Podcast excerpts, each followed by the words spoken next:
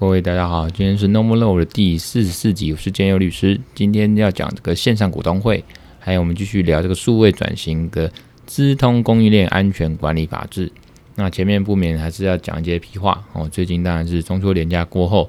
那本人呢，建佑律师呢，发生了一点点惨状，就是在中秋节的好像连假第三天吧，发现有齿龈炎哦，又复发哦。上个月其实有发生一次。那那时候医生检查就说我的这个齿龈炎呢，可能只是过敏或者是不干净感染哦，并不是什么蛀牙。那当时就是看了牙医，就吃了这个消炎止痛药。那当然后来就没事了，不过这次又复发了。那比较惨的是那个中秋节嘛，哦，尤其中秋节的前一天跟当天都是没有牙医，牙医都休整，所以那时候就这样痛苦，就是跟呃家人要了这个消炎药吧。哦，那后来。太太帮我去这个药房，我隔天然后买来这个止痛药，哇，所以终于就是比较，呃，就买那种呃医医用的哦，比如诊所常常牙医在用那种强力的止痛药，哦，否则一般普拿疼可能没有用。总之就是蛮惨，整个脸都肿起来。那这个在就是中秋节是过得还蛮开心的，主要都在家里休息哦。那那开工的时候呢，年假结束开工的时候就精神百倍哦。的。那另外呢，就是要讲这个，呃，前一阵子但从疫情，呃，就三级警戒开始，五月嘛，哈，那后来在六月初的时候，我这个事务所律师事务所推出这个线上视讯的这个免费法律咨询，那大概 run 了大概三个多月，快四个月，从五月、六月、七月，哎，五六七八九，大概三个多月，四个月了。那其实后来就是越 run 的越这个还不错，就是。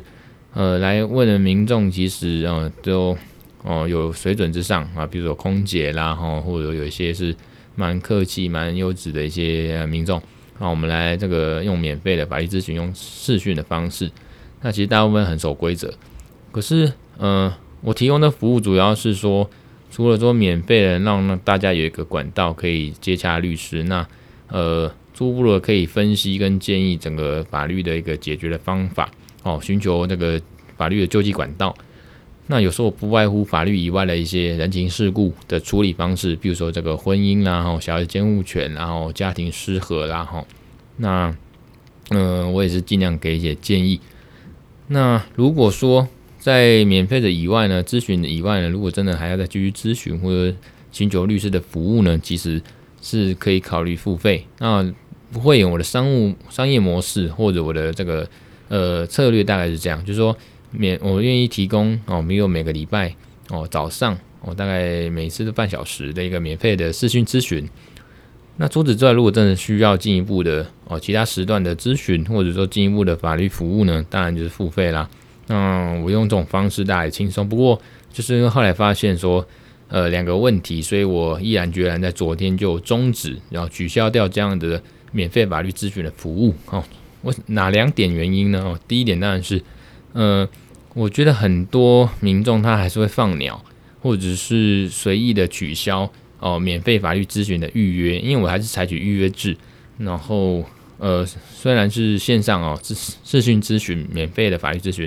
可是我觉得，呃，还是尽量不要乱放鸟。然后那这样放鸟对我来讲影响虽然不大，可是那个主要是 Kimoji 觉得很不爽哦。我后来觉得。我何必这样子呢？哈，这个浪费自己的时间。那另外就是，我觉得这个多多少少会压缩到我正常的生活或者是工作的品质水准。我在整个准备，在研究一些其他客户哦，甚至付费然后的一些案件上面，我在处理上，我觉得或多或少会影响到一些品质啦。所以我觉得还是把它取消掉。所以呢，呃，先前大概三个多月还是有。提供这个免费的视线上视讯咨询啊，法律咨询。那现在大概就没有了哦。那不过没关系，我们就把时间保留给这个重要人哦，那个宝贵的呃呃客户，还有让自己的生活品质的办案品质也维持在水准之上。好，那我们今天就开始我们线上股东会，还有这个数位转型的资通供应链安全管理法制吧。那第一个，我们讲到这个。我们要谈论这个线上股东会，哦，当然是你看今年哦，其实去呃，应该台湾说今年疫情比较严重，然后开始严重，所以我们避免那个呃人与人的接触呢，减少人与人之间的接触，所以呃降低这个群聚感染风险。所以以往呢，我们通常在六月份就要举办的股东会，那后来金管会就是这个金融监督管理委员会呢，就要求全面停办呃股东会在六月哦，一般就是在六月嘛哈。那就是今年呢，六月就停办，因为六今年六月的时候，那个疫情正严重。那后来当然监管会考量到说国内股东会的制度的现况，所以宣布说，哦，大概前一阵子哈，呃，在八月时候宣布说，在八月十六号到八月三十一号之间可以召开实体的股东会。那在符合一定的条件下呢，公司可以用视讯的辅助方式哦来开股东会。那虽然说呢，疫情很严重，但是公司依旧照常照常经营。对于公司的营运状况、哈财务状况等资讯呢，他们持续还是堆叠下来嘛。哦，那个公司的状况还是要去运作，还是要去消化处理。所以作为股东呢，还是需要了解公司整体的方向跟策略。所以因为疫情的关系呢，公司未来哦将会变如何变更这个营运模式或运用资金呢？对我们投资者来讲，当然是很重要的判断要素啦。所以呢，在董事会的运作上，哦，也有可能会改选董监事嘛。哦，我觉得你这个在疫情下，哦，这个董监事好像没有作为，或者说做得很烂，那我那呢就可能要改选掉，哦，或者说变更章程，哦，在因应这个疫情，一切都是因为武汉肺炎，然后都是在因应。所以公司呢，不管是股东会、董事会，它的运作上一定要因应之道，所以一定要开会，不能不可能因为疫情影响就是停摆这个股东会或者是董事会。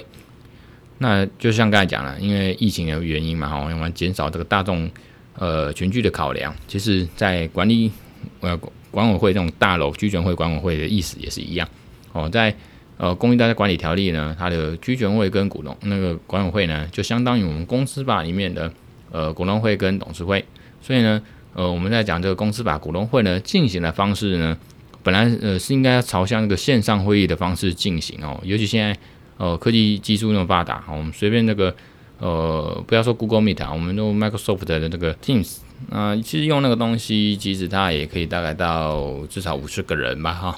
五十个人，所以自己技术技术上很都可以克服。可是因为公司法规目前哈，对于线上股东会规定呢，还没有那么周全的规范哦，所以说。这就是一个立法跟不上呃科技哦，立法律跟不上时代的一个窘境哦，所以我们的民间都有技术，包括说呃现在法律的话其实是只有这个啊、哦，其实我之前去年吧，我写过一篇这个浅谈股东会电子投票，哦里面其实就有对这个公司法对于这个股东会投票啦哦或或者是这个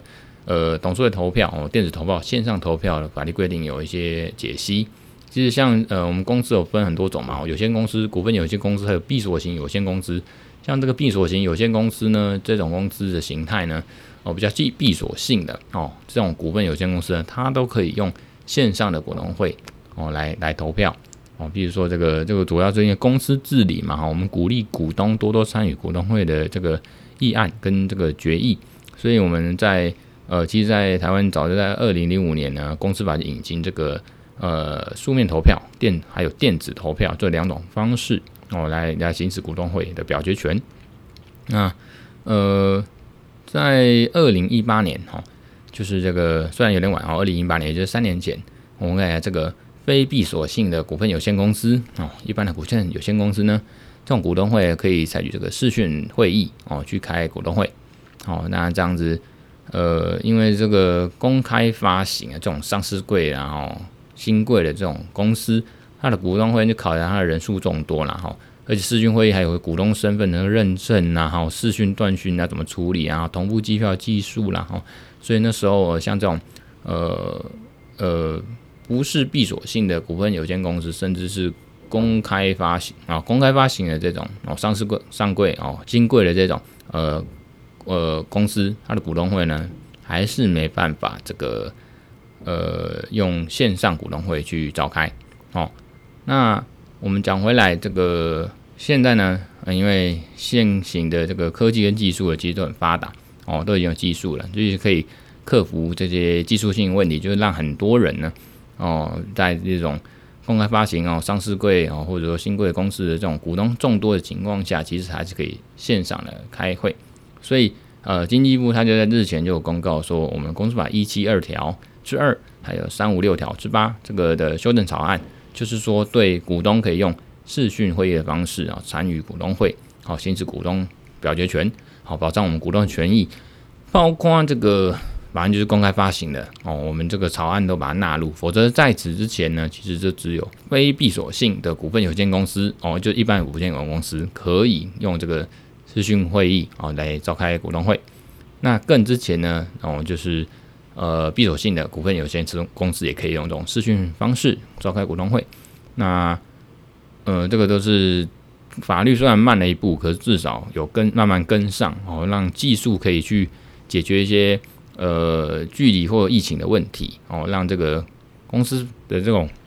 很重要股东会，然后呃，当然还有董事会。那股东会当然更重要了，很重很多核心重大的问题就是股东要参与，所以就有线上股东会的这个制度去运作哦，大概是这样子哦。那有兴趣大家可以看一看我们 Podcast 的资讯栏的连结的相关文章。那我们接下来聊这个。呃，数位转型，哈，数位转型已经倒数，剩下这个大概三集了，哈。我们今天要讲的是，呃，资通供应链安全，还有溯源管理法制，哦，什么漏等，那其实就是资通安全，哦，资安，哦，资通安全。还有一个阶层的架构，其实很像金字塔三层，由上而下，一句是这个政策管理安全啊，哦，这个也就是法令跟规范。在第二层是系统跟应用安全啊，比如说这个城市啦、哈网络啦、资料库啦、云端呐、软硬体。再来这一层最下面呢是基础安全，比如说这个密码学演算法啦、哦数位签章啊、杂作函数。所以第一个我们还是要知道什么是资通，然后它的相关的法令哦，管理这个安全的法令政策是怎么样。其实这样讲，AIoT 哦这种智慧物联网，它的产品跟服务呢，有时候。会被质疑安全性不足嘛？比如说第一个潜在的资安漏洞。哦，讲到这个哦，我就提醒大家，最近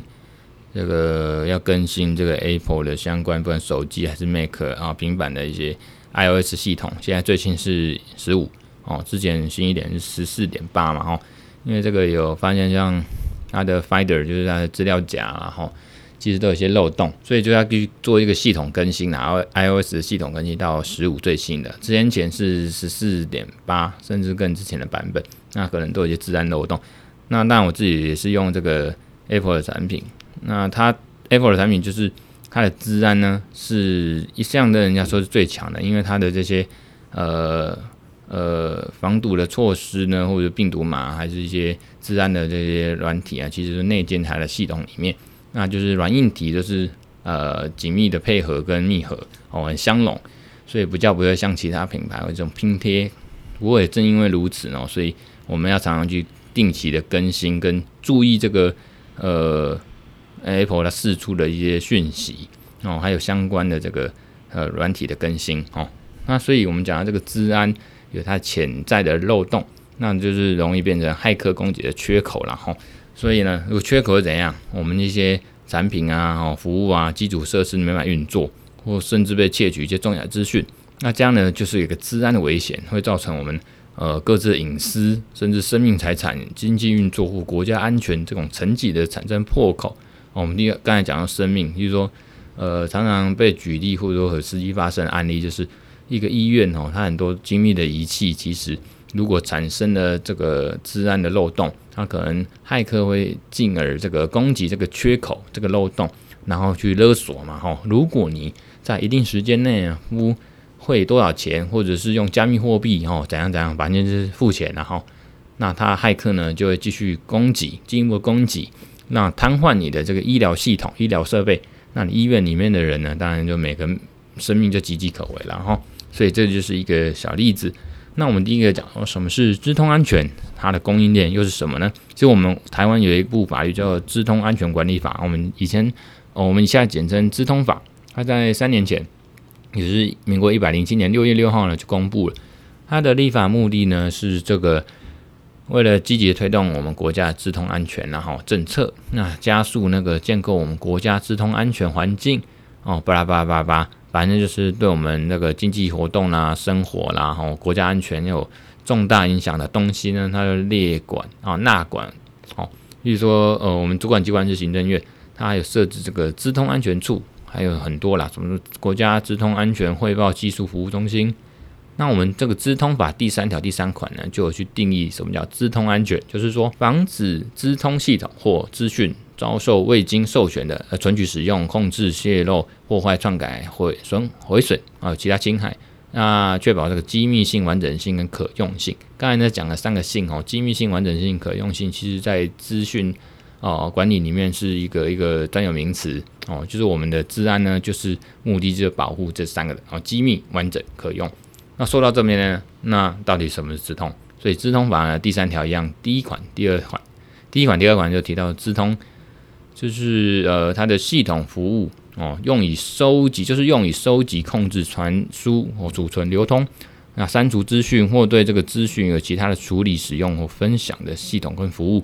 所以呢，资通呢就是在做这些事情，然后。就是把这些资讯呢，你可以控制住，你可以进一步做使用或哦的处理或分享。提供这样资通系统服务的供应链呢，其实除了公务机关以外，就是特定的非公务机关哦，就是指那个关键基础设施提供者哦，公营事业或者是政府捐赠的财团法人。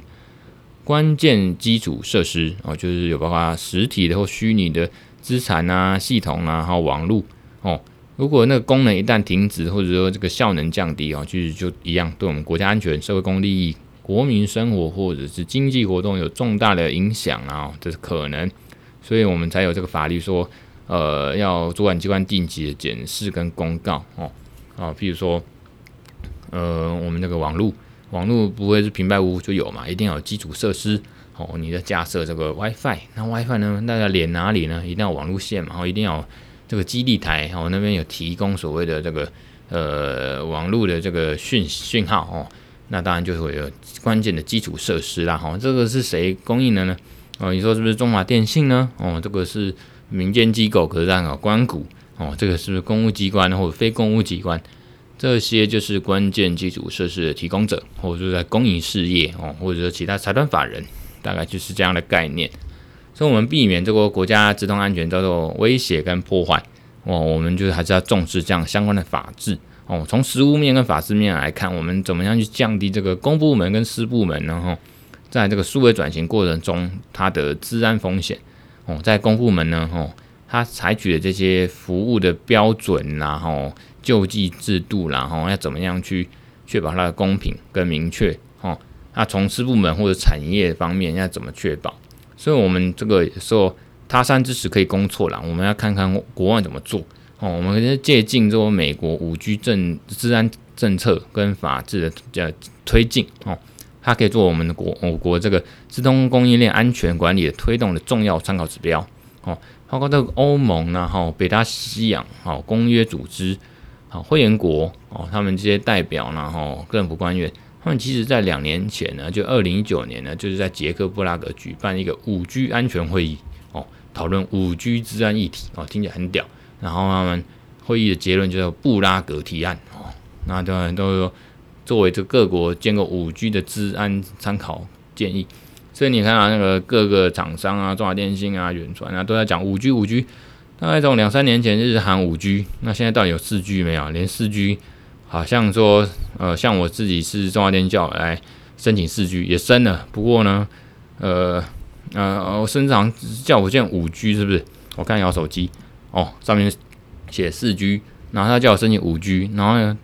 他手机上面申请过了，手机上面还是显示四 G，呃，有时候当然多一点还降到三 G。那什么时候五 G 呢？等你附近有这样的关键基础设施的时候，它能接收到所谓五 G 的时候，才会出现五 G。所以当然是先喊了哈，总之。所谓的五 G 的这样，不管是它的速度跟呃规模，还是它的这个内容哈，这个网络速度哦会变得很广泛、很快速。那从三 G、四 G 到五 G 呢，它能做的是更多。当然之前好像有讲过吧，就是说你在一个大数据跟 AI 的一个时代，它的所有的呃运算跟速度，就是一定取决于网络速度这些基础关键设施嘛哈。你要到五 G 的程度，才能达到说这个资讯可能在不到一秒钟可以这样互通哦，才能进而运作。所以这个就是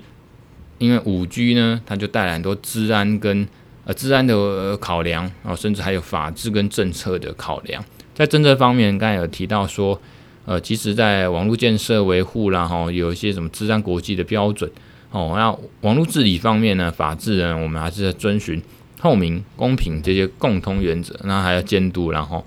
那在供应国呢，哦，因为有时候我们东西呢也不一定自己国内生产，一定有所谓供应链哦，供应国从其他其他国家来的嘛，哦所以我们要看这些国家提供的东西，这些厂商呢是不是我们评估的是不是有呃适合是呃符合这个各自保护、治安啊、呃、治理的一些法制规范的东西哦，那些公那些国家重不重视？如果看起来不重视或者没有相关的法制，他们东西产品。哦，所谓资通的这种设施供应链呢，一定是有出现问题哦。我们之前在常常讲，我们后面会讲到这个呃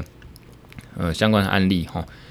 比如说那个美国呢，他们后来就发现越来越多就是跟美国的竞争关系的一些呃政府跟机构，比如说我们说中国啦哈，他们会利用一些资资通讯的技术或服务一些漏洞哦，进行一些恶意的网络行行动啦，包括这工业间谍活动哈。那所以，美国的发布一个叫做《保护资通讯的技术跟服务的供应链行政命令》，他们这个最高层级从他们商务部长哦确定是说，如果是确定是长期或严重哦严那个损害美国国家安全或美国人民安全呢，哦这个这个有有影响的话呢，哈，这个美国总统他们就授权商务部去制定对资通讯技术服务供应链的这个商业交易。哦，那我们会看到是不是对美国国家安全、哦外交政策啊、经济产生危险威胁，然后就有一个评估的机制。哦，透过这些程序呢，它会对这些资通讯的厂商呢，去采取一些限制措施，比如说华为嘛，哈、哦。所以呢，美国商务部在二零一九年十一月，哦，随即就是呃，确保这个他们国家资通讯技术服务供应链的安全法规啊，建立就是一些禁止交易的一些判断机制。嗯，那那巴拉巴拉，他们就用了一个呃认认为这个华为啊，中国的华为或中兴，他们就是去这个呃呃停止补助哦，这些电信业者或者停止补助他们购买哦，对这些呃停止补助或停禁止购买对这些，比如说中国的华为哈，他们会造成美国他们一些国家安全威胁。哦的设备跟服务，好，我们把它移除掉或更换掉他们的网络设备，哦，大概是这样。那那时候最后呢，哦，大家全全球因为这个事情啊，新闻哦也呃常常报道，也闹得沸沸扬扬，甚至引发这个哦中美贸易战。所以最后呢，在二零二零年八月，美国商务部工业工业跟安全局呢，针对华为出口管制的进，就是说做了一个进一步的限制。哦，根据我们那个台湾这边有个科技科呃资安科技大厂，就是。奥义智智慧公司哦，那有个创办人叫哦丛培侃先生，他表示呢，因为台湾 OEM、ODM 产产产业其实很发达，所以对于这种国际供应链资通管理这种浪潮哦，其实应该有一些超前部署，然后一些针对这样的局势发展去应应，例如在软件、软体元件啊、供应商啊、服务商这些上下游的供应链呢，其实很复杂，所以我们要持续的去对这些。呃，突破口呢，可能突破口呢，做一些资通风险的一个控管啊，所以可以参考说美国这样，呃，对于国防产业呢推行这种 CMN 认证哦，那甚至把它扩张到国防以外的一个产业有一个认证。那刚才什么叫 CMNC 这个认证，就是一种第三方认证。那个美国在二零二零年的国防部发布的这个。网络安全成熟度模型认证，哦，就刚才简称 CMMC 认证，内容包括说有一个综合的安全网络标准，比如说 ISO 二七零零一，然后或者说这个强制性的认证，去验证说民间的承包商是否拥有适当的这个网络安全啊、呃、控制措施，哦，那个去消除说供应链里面有网络漏洞嘛，吼，那甚至成立一个第三方认证机构啦，吼。还有说这个你这个 CMMC 认证每三年就要重新认证一次。那如果说用这种产业方面或者是供应链方面的一个自我验证，啊，也可以参考说美国加州有一个强制性规定哦。美国加州在二零一八年九月二十八号呢，他就通过一个法律叫做呃联网设备的个资讯隐私法，那确立说呃确立了这个制造商的一个责任哦。你只要是在加州有生产销售这个物联网这种联网设备哦的制造商呢，这个制造商他就有一个责任，什么责任？必须为你的设施设备哈啊增添这个适当的合理保全功能哦。那这个这个功能就是说，确保设备本身还有它包含的资讯呢，不会受到未经授权的存取、破坏、使用或篡改或泄露哦。就是制造商那边就有一个一个责任要去做一个保全的功能呐哦，你要保证不会被人家呃那里面的资讯或设备本身不会被人家呃骇骇客骇进去，然后简单讲就是这样。那还有这种做法其实是反向控管嘛？哦，本来我们是上对下，吼，从政府去控管民间，控管他国的这个呃民间设施，现在变成说我们课与这个呃下哦由下对上，就是客与下面呃这个供应链哦的下游哦，让这些制造厂商呢可以去去做一个自我的控管，然后负起责任，然后这样才能降低这物联网治安风险。所以从整个供应链呢，那个元件的供应商、组装厂、制造商、哦销售商，甚至是说我们终端呃装置的这个消费者，哦就我们本身，我们之间呢，他们去找出一个应该为这个呃物联网治安负责主体，然后哦，譬如说这个有个案例说，美国 FTC 跟 D-Link 这个案子，它就是透过这个管控这个呃制造商去保护消费者的权益，大概是这样。那我们这个文章后面还其实还有提到一个白猫骇客，还有资通安全管理哦，就是我们资通法里面有一个呃呃规定，就是说我们可以透过白猫骇客呢去协助进行资通安全的管理哦。什么叫白猫骇客？骇客通常就是说我们利用这个黑猫骇客，就是当违法，它黑的嘛哦，利用这个电脑技术来犯罪的人哦，cyber criminal 哦，那也有合法的。哦那就白猫，黑猫骇客就是犯罪了哦。他的出发点是恶意的啦，哦，没有经过同意的情况下，就是入侵受害者的电脑去赚取一些利益。那像白猫骇客呢，又称道德骇客，那这个有证照要去考的哈。我认识一个律师呢，哦，就许律师，他就是白猫骇客啦，因为他是理工背景出身的，那他资讯法是一把罩哦，那他就是这个我很敬仰也很。呃，推崇的一位律师哦，他本身就是道德骇客、白猫骇客啊，他们是可以去呃合法的哦去试探或入侵一些组织的电脑系统啊，去确认说这些系统是安全性，或者说提出建议去提高它的安全程度哦。所以白猫骇客通常会去充分的披露说他的呃研究的一个成果哦，所以让这个整个治安的社群呢都能从他们收集的资讯里面去获得一些利益哦。就是改善这个治安的这个风险了哈，所以白猫骇客的行为是合法的啊，经过同意的哦，他们经过这个组织的许可哦，所以我们透过这个契约的哦，就是在讲到法律啦哦，这个契约的这种管理方式呢，去解决这样的治安漏洞风险，因为治安漏洞很多嘛，层出不穷啊，你说要这个一般的正规技术人员去慢慢的去修补这些漏洞，所以说力有未逮了哈，我们不是那么容易。所以呢，我们反而这个有点像以夷制夷，是不是？哦，用骇客哦来解决这个骇客会造成的问题哦。所以呢，用呃契约作为治安管理的这个法律工具，好、哦，所以我们这个行政院刚才讲的行政院国家资通安全汇报哦技术服务中心哦，那个李婉平科长他在成都提出报告就指出说，在组织治安管理的框架下呢，其实依照我们刚才的资通法。就给拟定一个资通安全维护计划哦，就可以来这个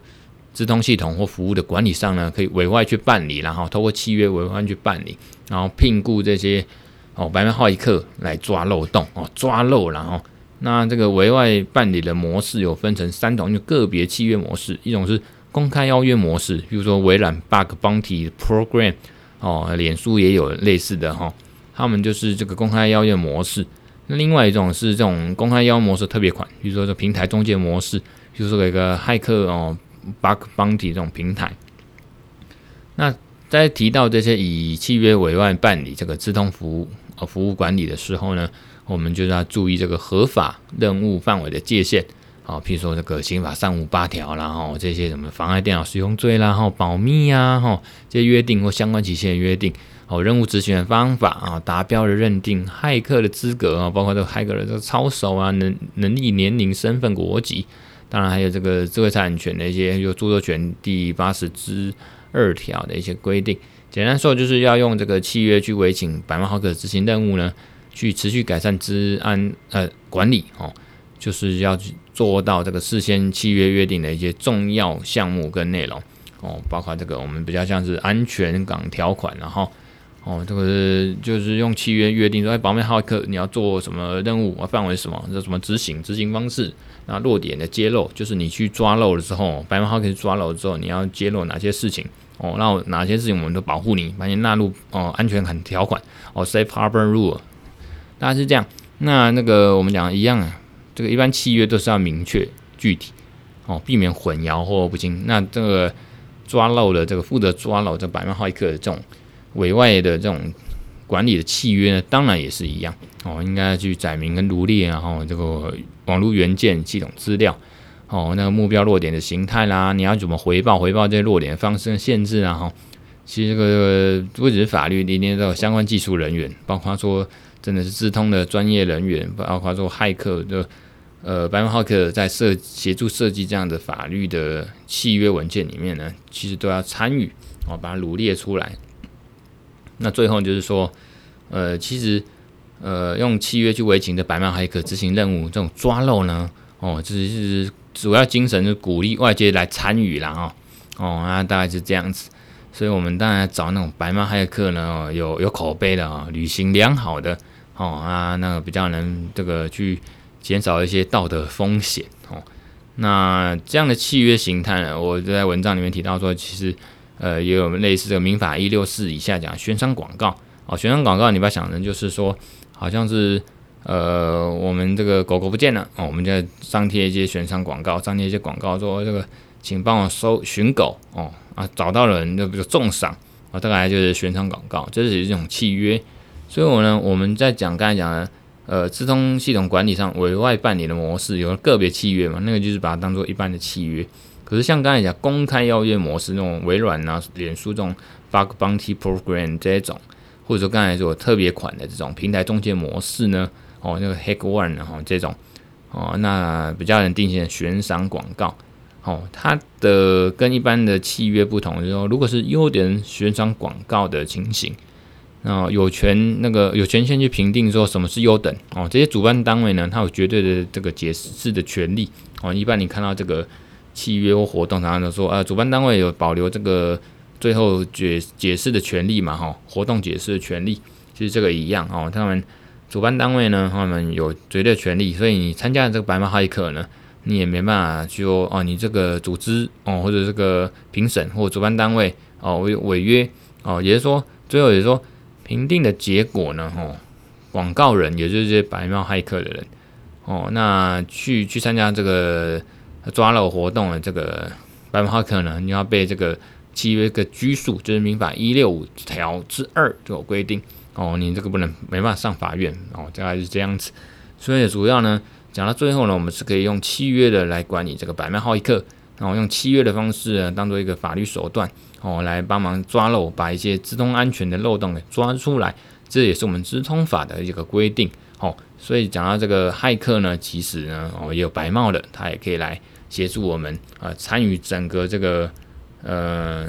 怎么说，资通安全链呐，哈，这个资通的这个安全供应链的这个一环，我们可以透过白帽骇客。哦，那今天大概就讲到这边。哦，那今天是 No More 的第十四集。我是建佑律师，那我们就下回再收听喽，哦，拜拜。